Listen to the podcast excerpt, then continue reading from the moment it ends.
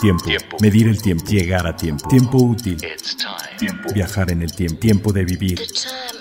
Tomarse tiempo. Tiempos perfectos. Tiempo y destiempo. Las máquinas e instancias perfectas que conquistan el concepto del tiempo. Reloj auto. Vivencias que atrapan el tiempo. Todas conviven a un tiempo en una sola hora.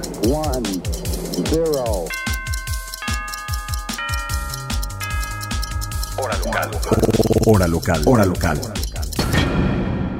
¿Qué tal? ¿Cómo están? Bienvenidos a otro episodio de Hora Local, su podcast preferido sobre relojería. Y de verdad muchas gracias a todos aquellos que nos siguen en nuestras redes sociales, que descargan este podcast, que nos dejan comentarios y por supuesto también en nuestro canal de YouTube que está como Hora Local. Igual en Facebook estamos como Hora Local MX. Y en eh, Twitter y en Instagram estamos como arroba hora-local. Yo soy Carlos Matamoros y les doy la bienvenida a este nuevo podcast donde vamos a platicar de, pues vamos a platicar de los lanzamientos eh, más interesantes o los que han causado más ruido. Tenemos el evento de Geneva Watch Days, que pues e, esencialmente fue el primer evento presencial sobre relojería en este 2020 tan atribulado y tan hecho bolas y eh, pues uh, hubo varios lanzamientos interesantes. Hay mucho mucho de qué platicar. No vamos a abarcar todo en este episodio pero eh, vamos a hablar esencialmente de dos marcas. Vamos a hablar de Bulgari y de Rolex. Eh, en ciertos aspectos yo creo que el extremo de del mundo relojero en la actualidad. Y pues creo que es un tema interesante de, debate. Pues vámonos primero con los lanzamientos de Bulgari y pues qué mejor que sea a tiempo. Lo último, lo, más, reciente, lo, tenemos a tiempo. A tiempo.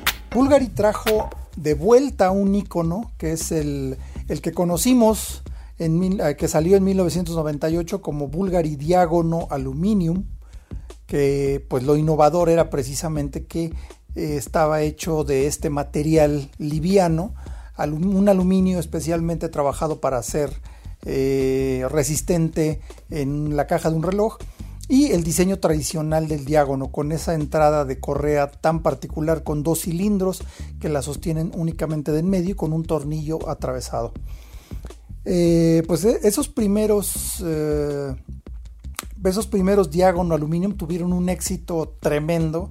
Realmente era, era un reloj así que había que tener en esa época y pues durante los 2000 y todo por ahí eh, era, fue un reloj con mucho éxito y que traspasaba las barreras del género y de la edad.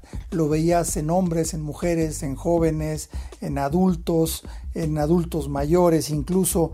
O sea, relojes muy, muy atractivos a, toda, a toda persona. Este lenguaje de, diseño, pues eh, empezó con el Bulgari Bulgari que eh, diseñó Gerald Genta que está inspirado en una moneda romana que tiene Bulgari arriba y Bulgari abajo en el bisel, por eso se le llama Bulgari Bulgari, entonces este era Bulgari Bulgari diágono aluminium. Ahora ya eh, no manejan el nombre diágono, lo relanzaron como Bulgari Aluminium. Y pues eh, así como en, la versión original hay versión de tres manecillas y cronógrafo. Eh, este nuevo Bulgari pues fue de, las marcas que más introdujeron materiales poco convencionales. Por ejemplo, en ese modelo se usó el caucho de una forma distinta, un caucho distinto, como más duro, articulado en medio, en la correa. Entonces, pues, tiene una estética muy particular y pues que ya es parte de la historia de la relojería. Pues el nuevo, el nuevo Bulgari Aluminium es muy curioso porque eh, platicando con, la gente de Bulgaria a distancia, por supuesto, en Suiza, eh, nos comentaban que Fabrizio Bonamassa, el diseñador estrella de Bulgari, eh, de plano no quiso modificar gran cosa el diseño. él dijo que los iconos no se tocan y eso es el Bulgari Diágono, un icono que ahora pues ya no trae calibres eh, generalistas, ahora trae calibres propios, lo cual está muy bien. El eh, de aluminio con carátula gris trae el, calibre Bulgari B77 y hay otro que con carátula negra, o sea, hay carátula gris, carátula negra eh, y el cronógrafo. Eh, la parte trasera es de titanio en todos los modelos, la tapa es de titanio y este trae el cronógrafo calibre B130 de Bulgari con 42 horas de reserva de marcha. O sea, un icono que ha vuelto, genial por Bulgari el haber traído eh, pues a la vida este modelo que realmente a una hora es un modelo muy muy buscado y pues que tiene sus fans, ¿no? Definitivamente. A mí en lo particular me gusta el diágono, se me hace un reloj muy interesante desde el punto de vista de diseño. Eh, pero pues eh, es, bien, es, bien interesante que haya tenido una nueva vida. Hace no muchos años, hace dos o tres años, lanzaron el Bulgari Magnesium, que también retomaba un poco este estilo, pero ya no de una forma tan icónica, tan... Eh, pues tan... tan perfecta como en el caso del Bulgari Diagono Aluminium. Y bueno, otro de los lanzamientos que en particular este es mi favorito que, muestra la seriedad que tiene Bulgari a la hora de diseñar relojes, pues simplemente se fueron, o sea, de diseñar relojes y no solo en cuestión estética, sino en la creación del movimiento, de la, de la creación del mecanismo, que es algo siempre muy especial. Y pues lo que lanzaron ahora es simplemente excepcional. O sea, es el nuevo Bulgari Octofinísimo Turbillón Cronógrafo Esqueletado Automático. O sea, como el nombre es en inglés, pues es Octofinísimo Turbillón Chronograph Skeleton Automatic. Y ese nombre tan largo, pues no es más que describir de lo que se trata este increíble reloj ultra plano de Bulgari que pues ya está dominando en este aspecto en una cerrada competencia con Piaget que tenía eh, la hegemonía de los relojes eh, extraplanos y pues Bulgari ya con este es el sexto récord mundial en relojes extraplanos. O sea, de plano este reloj es una cosa verdaderamente eh, de locura porque ya existía el turbillón de Bulgari, que se fue uno de esos seis récords, el turbillón automático más plano del mundo, el turbillón más plano del mundo. Después, el año pasado lanzaron el cronógrafo GMT más plano del mundo, cronógrafo integrado. Y ahora, pues, eh, presentan este turbillón cronógrafo esqueletado. ¿Qué podemos decir de este reloj? O sea, las, especificaciones técnicas son una cosa eh, de verdad increíble porque tiene obviamente un calibre de manufactura, no hay quien más pueda hacer esto más que en casa. Eh, es un calibre ultraplano con sistema de remonte automático de cuerda, o sea, cuerda automática, pero con rotor, perdón, con rotor perimetral. Es decir, que el rotor no está anclado al centro del calibre y no obstruye la visibilidad, de modo que es ideal para un reloj esqueletado. Entonces es el calibre BUL o BBL 388 que mide únicamente 3.5 milímetros de grosor el calibre, con una reserva de marcha de 52 horas. Y eh, pues esto es como que el principio, porque también tenemos un turbillón con un puente central, no un turbillón volante como era el, primer Bulgari octofinísimo turbillón. Este sí es un turbillón con, con puente superior lo cual lo hace todavía más complejo de hacer porque lleva una pieza adicional arriba eh, con caja de aluminio, perdón, de titanio eh, de 42 milímetros de diámetro, un poquito más, poquito más grande. La carátula es esqueletada, únicamente tiene los dos eh, contadores, los dos subdiales interiores para los segundos y los, los minutos acumuladores. O sea, el acumulador de 30 minutos y el segundero de la hora ubicado a las 9. Y pues, em, vaya, o sea, este reloj de verdad, el, hacer que sea un turbillón con cronógrafo integrado, extra plano y mecanismo de cuerda automática por rotor perimetral es así de, de, wow, o sea, es relojería de vanguardia, totalmente siglo XXI, algo que Bulgari ha hecho muy bien y pues ya dejó bien clara la pues su intención de hacer relojería de verdad. No es intención, es un hecho. La relojería de verdad, la relojería más elevada que está haciendo Bulgari ahora, pues es una de, la más, de las más innovadoras en el mundo. Es verdaderamente increíble este Bulgari Octo finísimo. Por ahí lo pueden ver en nuestra página de Instagram o en nuestra página de Facebook. Ahí tenemos más imágenes de este reloj. Luego, otro, otro tema que se me hizo muy interesante con Bulgari es que trajeron a la vida. Bueno, ya el año pasado habíamos visto. Eh, habíamos visto que hicieron una reedición del Gerald Yenta Octo. Perdón, del Gerald Yenta Birretro Arena Birretro eh, en una edición limitada de, de platino. Y pues este año ya sacaron el Arena Birretro, o sea, el mismo calibre. Además, es el mismo calibre eh, hecho por cuando la marca era Gerald Yenta.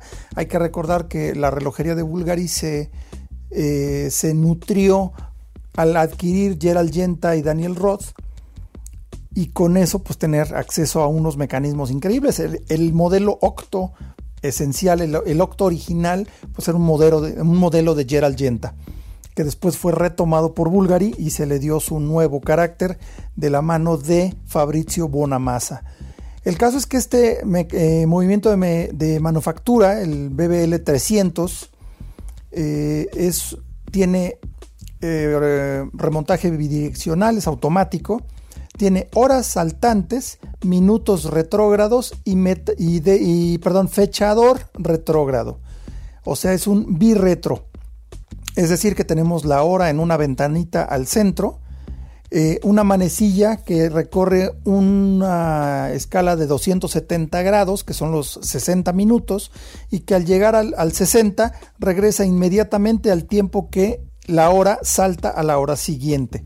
Y con el fechador ocurre lo mismo. Más abajo, como donde estarían las 6 en un reloj normal, porque algo, algo interesante de estos es que son todo menos normales la, disposición de estos Gerald Genta. Eh, en la parte de abajo del display o de la, de la carátula está una aguja más pequeña que es el fechador que también es retrógrado. Al llegar al día 30 o 31 se regresa rápidamente al día primero. Es interesante que hayan retomado esta marca con una estrategia muy particular, ya que eh, la idea del, eh, de hacer a Gerald Genta nuevamente vigente como marca es que será vigente como una marca 100% digital. O sea, no será eh, promovida tanto como en eh, en cuestión eh, física, o sea, la marca existe, se va a conseguir los relojes en las boutiques de Bulgari, pero su estrategia será 100% eh, digital. Así es este Arena Birretro de Bulgari con pues una caja de titanio de 43 milímetros, un reloj más o menos grande, resistencia al agua hasta 100 metros y una carátula de antracita, color antracita más bien, eh, con eh, índices en amarillo, igual que las manecillas. La verdad es que este es uno de mis favoritos, es una hermosura de reloj y pues que mantiene vivo el nombre de Gerald Genta, el, eh, pues el, diseñador de relojes más influyente de los últimos años y sobre todo del siglo XX porque pues yo podría añadir que para el siglo XXI también añadiría el nombre de Fabrizio Bonamassa, la verdad es que ha creado unas cosas increíbles, siempre para Bulgari. También lanzaron una pieza femenina muy interesante que es el Bulgari, es el Serpenti Sedutori Turbillón. Tiene muchas, eh, muchos primeros. es un turbillón muy pequeño para un reloj de dama.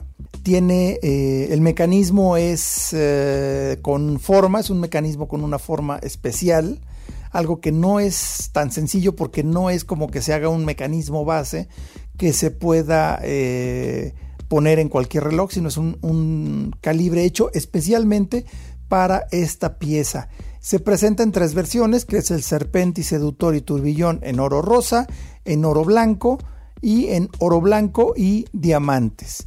Evidentemente, pues un, un atractivo totalmente femenino, un calibre de manufactura BBL 150 con turbillón y eh, una reserva de marcha de 40 horas. Este es un mecanismo de cuerda manual, porque pues si ya, ya era pedir demasiado con un mecanismo con forma que no puede este, albergar más componentes, es muy difícil hacer un, mecanismo de cuerda automática de ese tamaño y encima de todo con turbillón. Aún así, el calibre es de 3.6 milímetros, 3.65 para un reloj de 34 milímetros. Muy pequeño, muy elegante y pues toda una pieza eh, de alta joyería combinada con alta relojería, que es algo que de plano este, a Bulgari le sale muy, muy bien.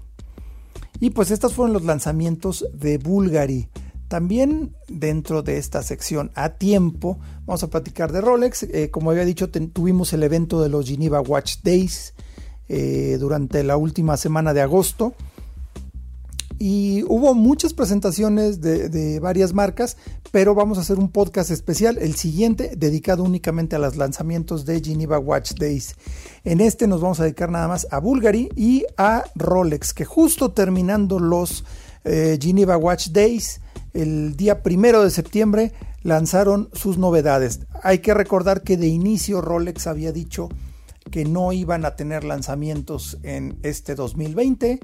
Eh, hace más o menos un mes lanzó eh, Tudor su 58 50, su 58 eh, Black Bay 58 con carátula y eh, bisel azul. Ese fue todo el lanzamiento de, de, Tudor. Pues esencialmente fue un reloj que ya existía, simplemente cambiaron el color. Muy bien, eh, es una estrategia, más como de Rolex. Francamente yo esperaba un poquito más de Tudor. Pero, en fin, pues ese fue el lanzamiento de, Tudor. Un reloj muy atractivo con muchos fans. Eh, un reloj de buceo clásico, tradicional, muy, muy padre. Pero bueno, en cuanto a Rolex, los lanzamientos de Rolex principalmente eh, tienen que ver con el... bueno, vámonos primero a lo, a lo llamativo lanzaron el Oyster Perpetual. Eh, el Oyster Perpetual, que es el reloj de entrada, eh, el reloj de entrada de la marca, porque es eh, sin fecha, es el más sencillo. Y pues este nuevo Oyster Perpetual, pues es en honor al, concepto básico de, de Rolex, que es la caja Oyster que estaba hecha de un, bueno, está hecha de una sola pieza con carátula y fondo atornillados.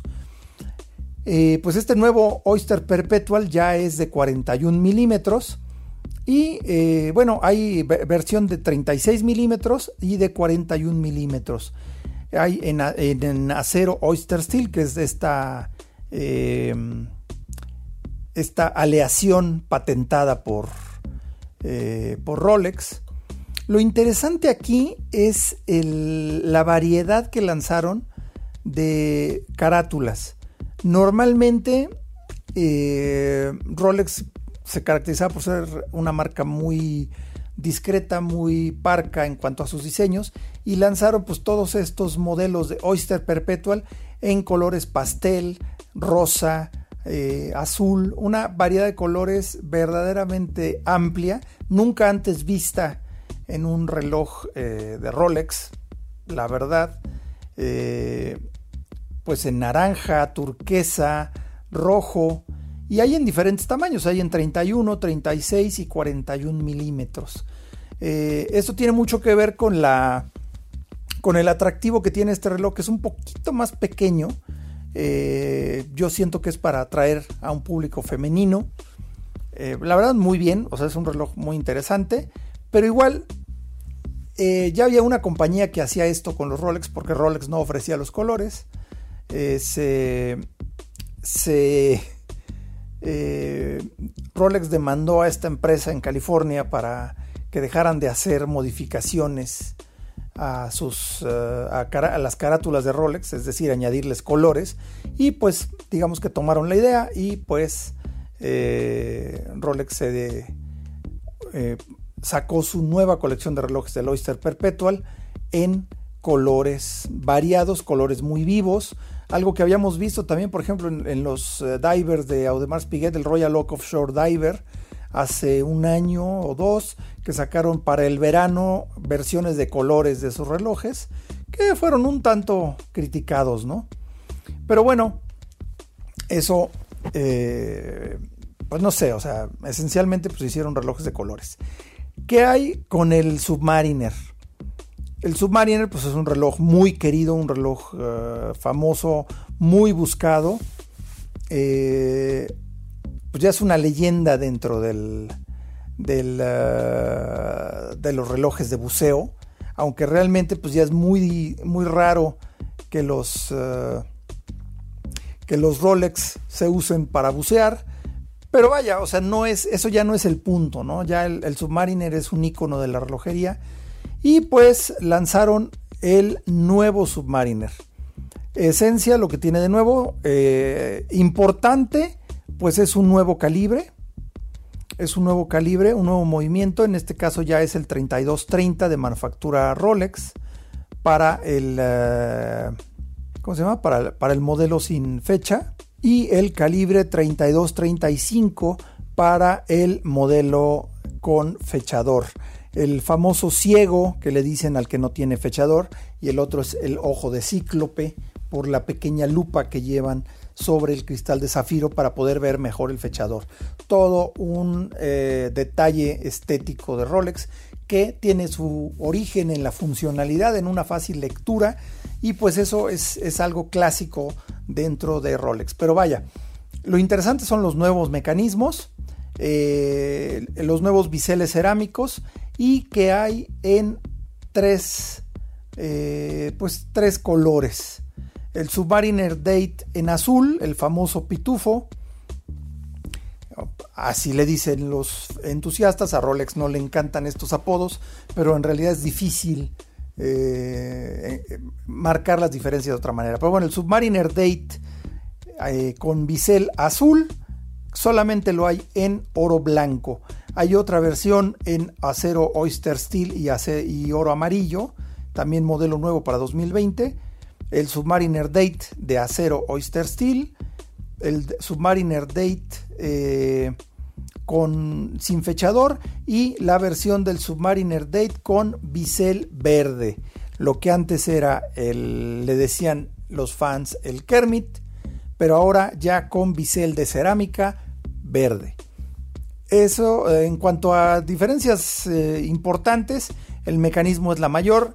Lo interesante es que todos se ven exactamente iguales, pero son un poquito más grandes. O sea, la caja era de 40, de 40 milímetros y ahora son de 41 milímetros. Y las asas de la correa, en vez de ser de 20 milímetros, ahora son de 21 milímetros. No es un cambio así que digamos radical. Francamente yo esperaba más, pero yo, eh, yo no me considero un fan eh, irredento de Rolex. Hay muchos fans, tengo muy buenos amigos fans y, pues eso es interesante, es un caso interesante de Rolex que crea una verdadera eh, fanaticada por sus diseños y no me queda duda que va a haber listas de espera larguísimas para conseguir estos nuevos Submariner y sin duda los Oyster Perpetual de colores. Y eh, pues tenemos eh, como invitado a un buen amigo, Fernando Parada, muy fan de los relojes, que nos va a dar sus eh, comentarios sobre Rolex. Él es, vamos a ver en qué, pues vamos, a ver, vamos a ver qué le parecen y platicamos con él un poquito acerca de Rolex. A los más importantes personajes y buenos amigos es a quienes les decimos gracias por tu tiempo. Gracias por tu tiempo. Pues bien, seguimos recopilando opiniones tanto de fans de Rolex como de no fans de Rolex, como de eh, fans de Rolex decepcionados por los lanzamientos de Rolex para 2020. Eh, recordamos que primero habían dicho que no iba a haber lanzamientos y a la mera hora que sí, y se hizo mucho escándalo sobre este lanzamiento del día primero de septiembre y hay muchas opiniones, obviamente va a haber filas y demás, pero bueno, vamos a platicar con un buen amigo que es Fernando Parada, coleccionista y también muy fan de Rolex, hasta donde yo me acuerdo, pero este, ya nos dirás tú, Fer, en qué categoría encajas. ¿Cómo estás, Fer? Hola, Carlos. Bien, gracias. ¿Tú qué tal? Pues nada, aquí este, platicando con, varios amigos y, precisamente recopilando estas opiniones, este sentir. A ver, cuéntame qué te parecen las novedades, qué te gustó, qué no te gustó y eh, pues tu opinión así en general. Híjole, pues mira, yo creo que la, marca me gusta, me gusta de, toda la vida. Este, eh, mi papá era, era fan, un poco, un poco heredé, heredé ese gusto.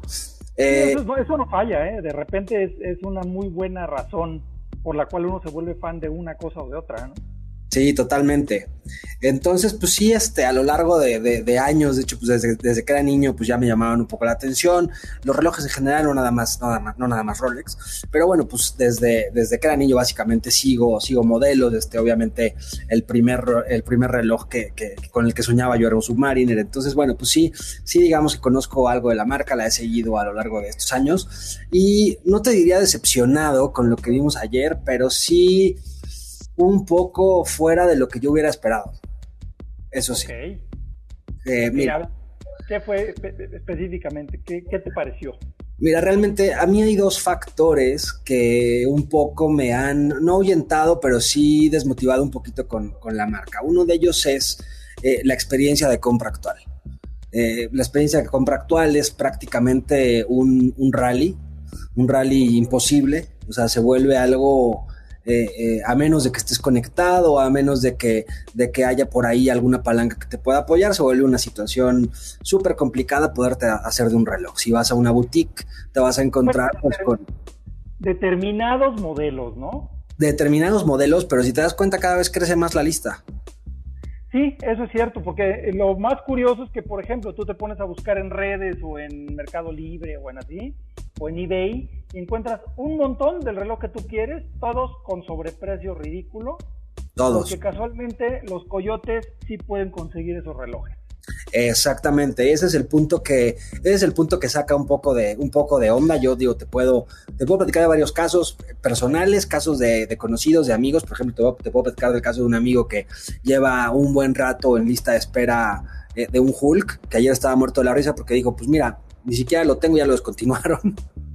Exactamente. Este, sin embargo, por otro lado, eh, como tú sabes, pues en el medio, en, con amigos conocidos, este, eh, nos enteramos que alguien por ahí está vendiendo eh, un Hulk comprado el día de ayer, este nuevo, de la misma tienda, del mismo lugar en donde este amigo está en lista de espera, ¿no? Entonces, y obviamente el precio del Hulk es de 15, 16, 17 mil dólares, que va pues obviamente un 60, 70% arriba del precio que tiene el reloj en retail. Entonces, pues esta situación, a mí en lo personal, por un lado digo, bueno, mira, eh, los que me, si me logré hacer de alguno hace algunos años con descuento, con una buena experiencia de compra, este, pudiendo tener la libertad como consumidor de elegir, por ejemplo, entre un Explorer y un Submariner, estando en el punto de venta, mientras te tomas algo y, ves otras cosas.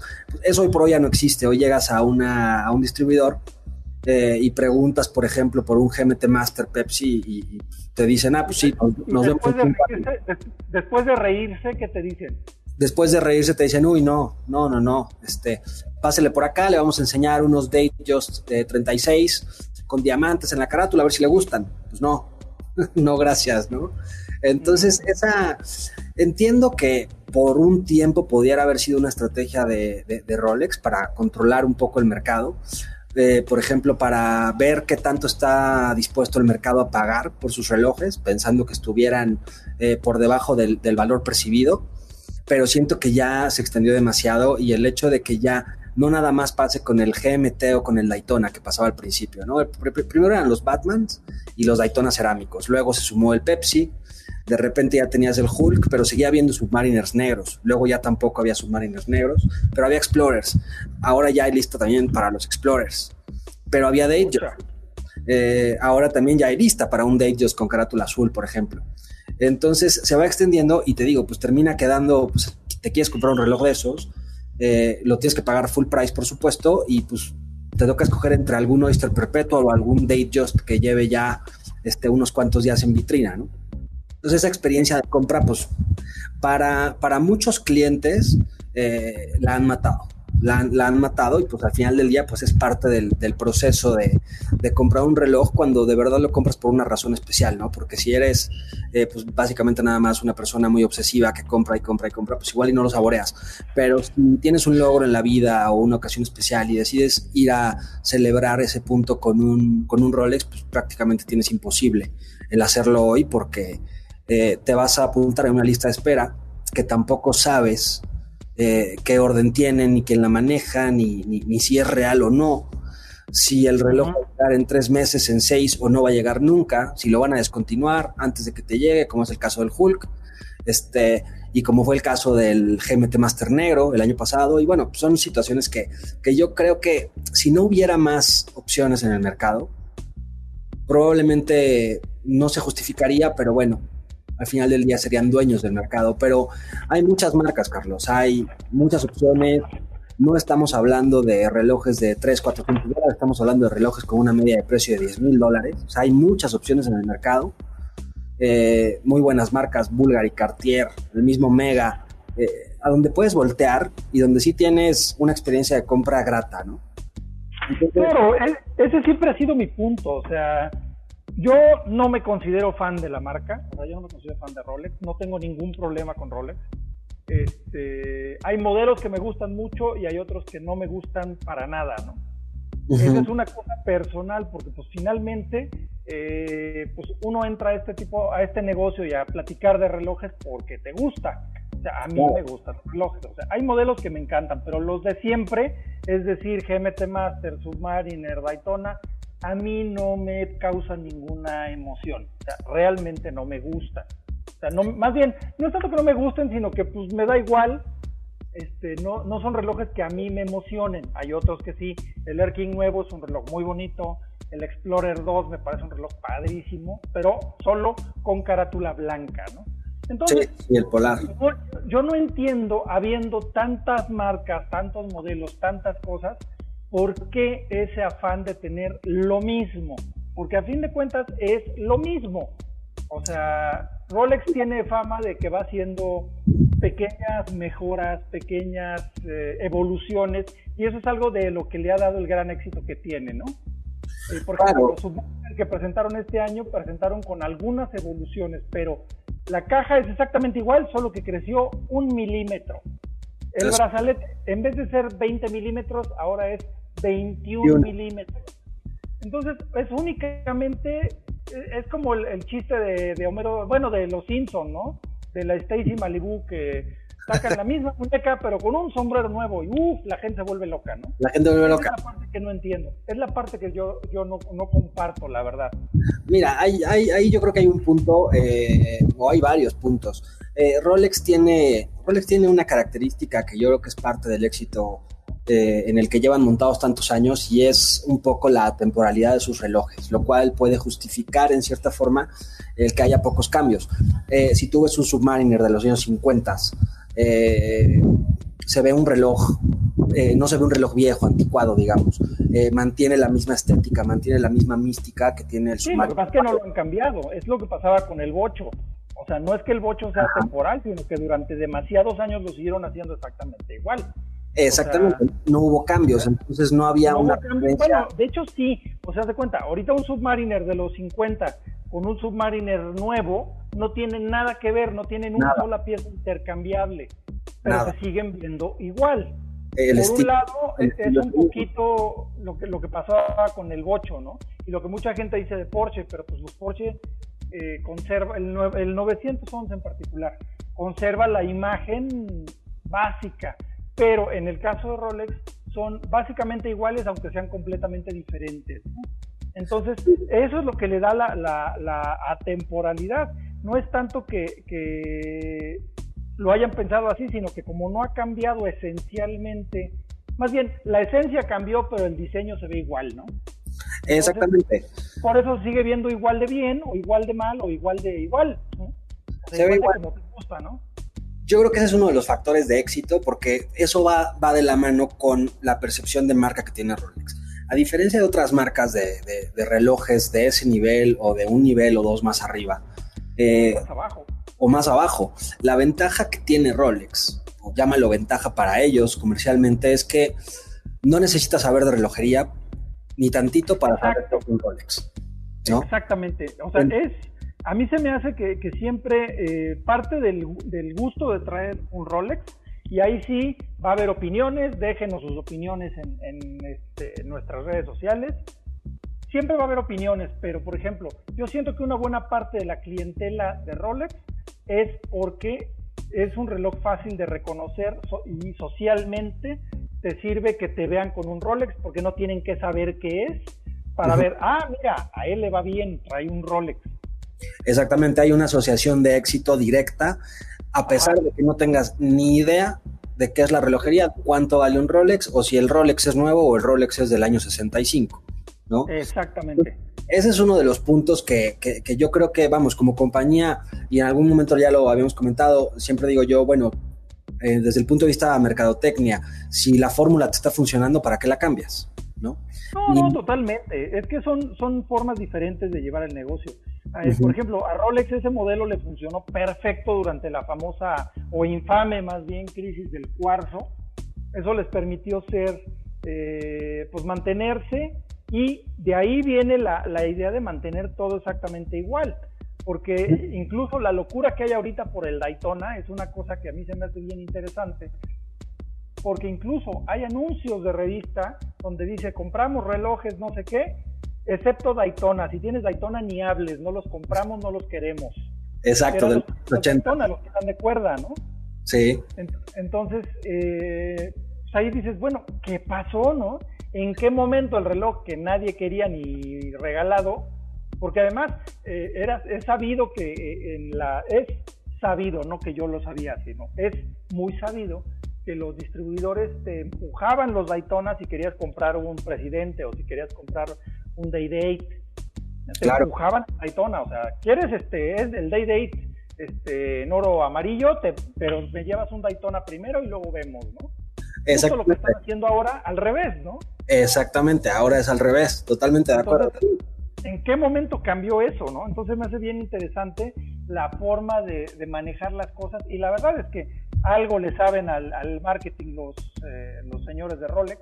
Sí. Eh, pero realmente a mí se me hace un fenómeno bien interesante porque sacan algo que realmente no es una novedad, así que digas, ay, qué bárbaro.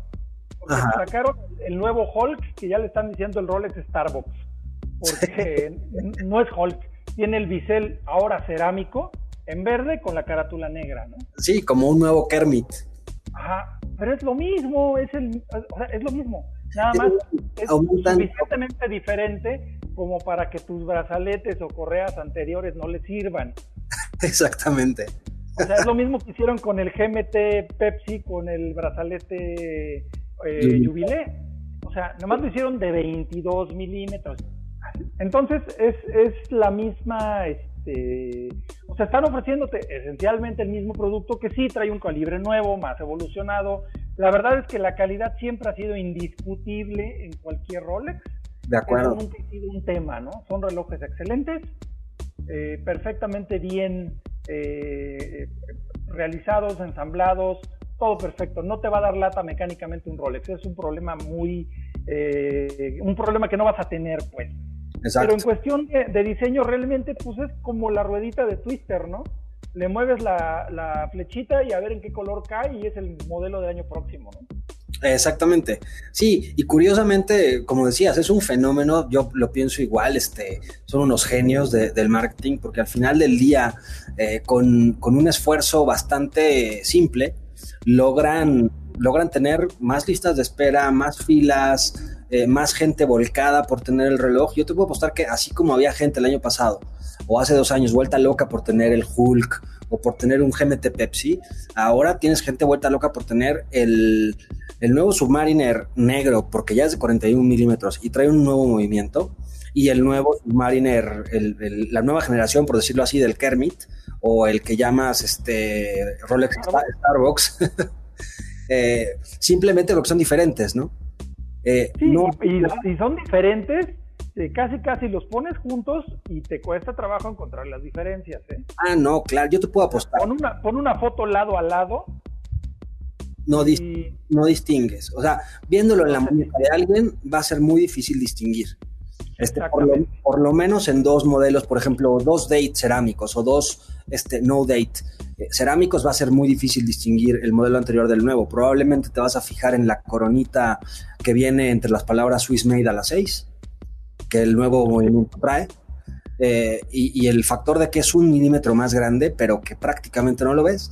Y el brazalete Oyster que ahora viene con la parte central en un acabado pulido brillante y no satinado. Exactamente. Pero fuera de eso es, prácticamente lo mismo. Es un fenómeno, yo te puedo decir, eh, no sé si ya esté ocurriendo, pero si no está ocurriendo estoy seguro que va a ocurrir en universidades y en, en, posgrados alrededor del mundo. Eh, Rolex va a ser un caso de estudio. No, no, yo creo que ya lo debe de ser, ¿eh? Sin duda. Totalmente. Porque sí, es un manejo de la, es un manejo de la oferta y demanda eh, magistral y es un, un revuelo para la presentación de un nuevo reloj que realmente no te ofrece como tal un rediseño, no te ofrece como tal eh, una nueva funcionalidad, es básicamente lo mismo. Traes un mejor movimiento, por supuesto que sí. Traes otro color de bisel, como le decía yo a un amigo en la mañana. Me dices que ahora ese color de bisel es nuevo. Le dije, no, ese color de bisel ya existía con el Hulk. Lo que pasa, lo que, lo, lo que hicieron ahora es poner ese bisel con una carátula negra. Pero es igual ¿no? Tienes un movimiento mejor, pero, por ejemplo, cuando el Explorer 1 hizo cambio de movimiento, no me acuerdo si tiene un par de años, eh, yo me acuerdo que no hubo tanto revuelo. No, no realmente, y sí es una mejora importante. Totalmente. es, una mejora importante eh, desde el punto de vista técnico, que eso, te digo, siempre ha sido indiscutible la gran calidad que tiene Rolex. Pero este, yo lo veo así de, o sea, así de, en serio, hay gente dispuesta a pagar un sobreprecio por el mismo reloj, un milímetro tantito más grande y una correa tantito, un milímetro también más grande. Híjole, no sé, ¿eh? Esa es la parte que no puedo entender. Yo, yo tampoco la entiendo, pero, o sea, te puedo responder que sí. O sea, sí, va, sí hay gente que ya está, que ya le habló a su, a su, a su contacto, al distribuidor, que ya, ya preguntó si los tienen en vitrina, que pues obviamente la, mayoría de las respuestas me imagino que ahorita sean, sean no, pero por supuesto que, que va a haber una demanda brutal por todos. Probablemente el que menos tenga demanda sea el nuevo el nuevo Submariner, que es completamente de oro blanco con el bisel azul, que está bonito, pero pues obviamente el precio ya, ya te segmenta muchísimo a, los clientes, ¿no? Estás hablando de un reloj que vale eh, poco más de tres veces más lo que vale uno de acero. Entonces, ese, puede que, obviamente lo puedas conseguir más fácil, pero, pero acero sí está, sí está complicado. Ahora, son genios, el producto que tienen es un producto fantástico, es un producto que puede durar 10, 20, 50 y 100 años y más, este, sabiéndolo conservar. Entonces, pues. Bueno, pero también una cosa, ¿eh? Eso prácticamente cualquier reloj de buena calidad. Sí. Igual. sí, totalmente. O sea, sí está muy bien, pero igual no es únicamente una cuestión de Rolex. No. O sea, tiene una gran calidad, pero este, no es el único, pues. O sea, no es lo único que existe a lo que yo voy. Totalmente. hay, muchas cosas. Existe esa parte, te digo, esa parte de asociación o de percepción de marca. En la que es indiscutible. Es imbatible, o sea, lo que, hace, lo que ha logrado Rolex ahí es impresionante.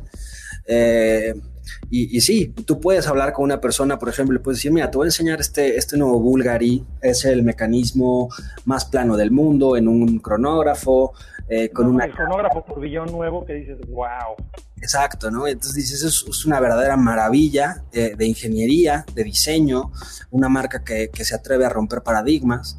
Bueno, que Rolex también los rompió ahora con los colores de los Oyster Perpetual, pero eso ya es otra cosa.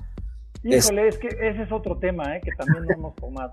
Pero esa persona que le enseñas ese Bulgari y le dices, mira qué belleza, qué maravilla, qué cosa, qué obra de arte de la, de la relojería eh, moderna, te dice, está padrísimo, me gusta, llévame a ver los Rolex, ¿no? Entonces ahí es donde dices, bueno, va, ese es el valor que tiene la marca y yo creo que es en lo que, en lo que están construyendo hoy por hoy las estrategias que tienen de una manera fantástica. Aunque sí, te lo digo, creo que hay una parte del mercado de la que se están olvidando. Y es esa parte del mercado que un poco crecimos con ellos, eh, que probablemente nuestro primer Rolex no lo compramos nosotros, sino que fue una herencia probablemente un Date Just, probablemente algún Oyster Perpetual por ahí, este, de los años 50, 60, 70, algún Oyster Quartz, y que nos fuimos enamorando un poco de la marca, del concepto, y cuando decidimos o logramos eh, tener nuestro primer eh, logro de vida y dijimos, vamos a comprarnos uno ahora sí con este, con nuestro dinero, pues fuimos y nos peleamos porque nos dieran un 5, un 10, un 15% de descuento y que nos regalaran una pluma y, nos dábamos el lujo de ir a la joyería a ver el reloj siete veces antes de comprarlo, ¿no? Eh, y, nos lo saboreábamos de una manera fantástica y lo terminábamos comprando y lo usábamos un par de años y lo íbamos por otro. Eh, pero como un tema de verdad de, de pasión, no, no, no, no de consumismo ni de adicción, sino de verdad de disfrutar lo que íbamos logrando y eh, cómo lo celebrábamos con un reloj de ese, de ese nivel. Eh, hoy por hoy eso ya no existe y esa parte del mercado yo siento que un poco la están dejando en el olvido. Gracias a todo este tema de listas de espera interminables, este, no poder ver el reloj casi casi, no poder probártelo antes de, tenerlo, ¿no? Este, eh, una serie de cosas que, que, te digo, como decíamos al principio de, de la plática, le restan mucho valor a la experiencia de compra actualmente. Totalmente. Y además tienes a dos, dos mercados. Ese mercado del que te hablo ahorita, yo creo que es un mercado que no, que no está dispuesto a pagar sobre, sobre precios. Yo creo que hay dos tipos de clientes. Está el cliente de Rolex que, que valora esa experiencia de compra, que trae, digamos, que esa parte histórica y que valora también la parte histórica de la marca. Eh, y está claro, es una gran historia. Sí, totalmente.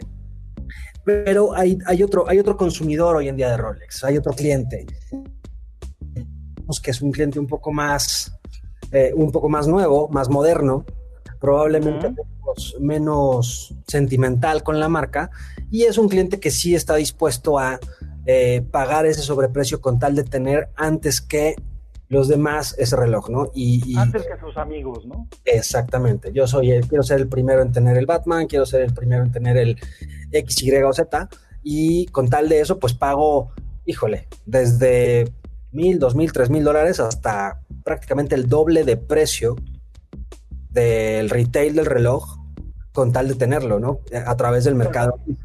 Entonces, a mí se me hace absurdo eso, ¿eh? Totalmente.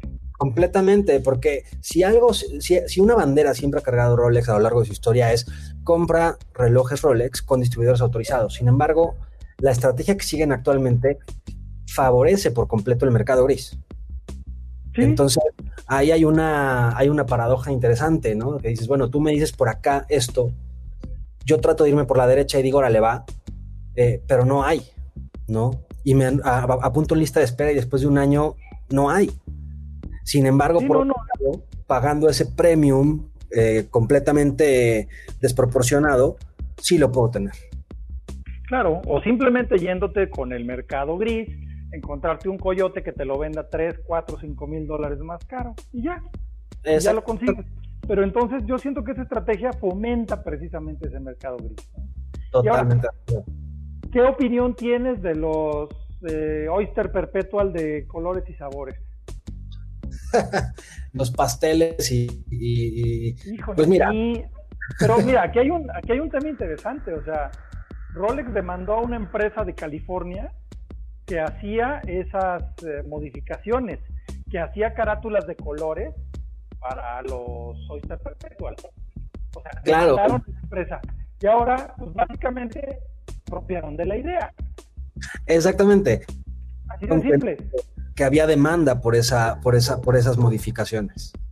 Sí, y pues ya no son modificaciones, ahora ya son originales. Pero es Original, lo mismo. Y, y no sé. Y digo, eh, tengo, tengo igual amigos que les encantó tal o cual color, pero dices, eso es el mismo reloj de siempre, nomás que de colorcitos, ¿no? O sea, es el nuevo sombrero de la Stacy Malibu. Exactamente. Mira, yo creo que ahí hay un punto interesante. Siendo, siendo la línea, la línea de entrada a la marca, eh, yo creo que pues hay dos partes ahí. Una puede ser atacar un poco al mercado, al mercado femenino. Con Bueno, esa- claro, y además de a, la- a las damas les encantan los Rolex de hombre, este, grandotes, pero no tanto. O sea, el Oyster Perpetual sí lo he visto yo muy frecuentemente en muñecas femeninas y la verdad se ve muy bien. Entonces, Sí. la cosa de los colorcitos, pues está a todo dar, ¿no? Sí, yo creo que por un lado, o sea, trae una, una flecha apuntando hacia ese mercado y trae o puede traer también una flecha apuntando a un mercado, a un mercado millennial, a un mercado más joven que probablemente no está involucrado con un reloj de lujo, no tiene mucho interés. Sin embargo, con este tipo de colores y combinaciones les llama más la atención y pueden eh, empezar, empezar, empezar a meterse a la marca ah, poco a poco, ¿no? Em, pero vamos, fuera de eso no le veo, ma- no le veo más explicación. Eh, yo creo que los que conocimos el Explorer de 36, eh, nos costó un poco de trabajo adaptarnos después al de 39.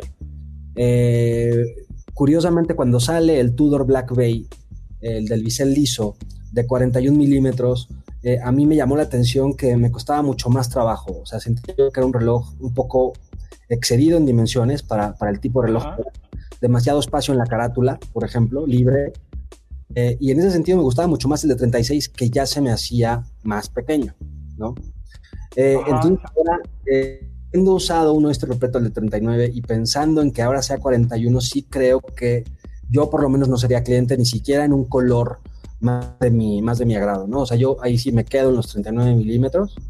Eh, creo que más allá ya, ya es excesivo. Me llamó la atención que eliminaron ya los de 39 milímetros. O sea, creo que de 36 brinca a 41.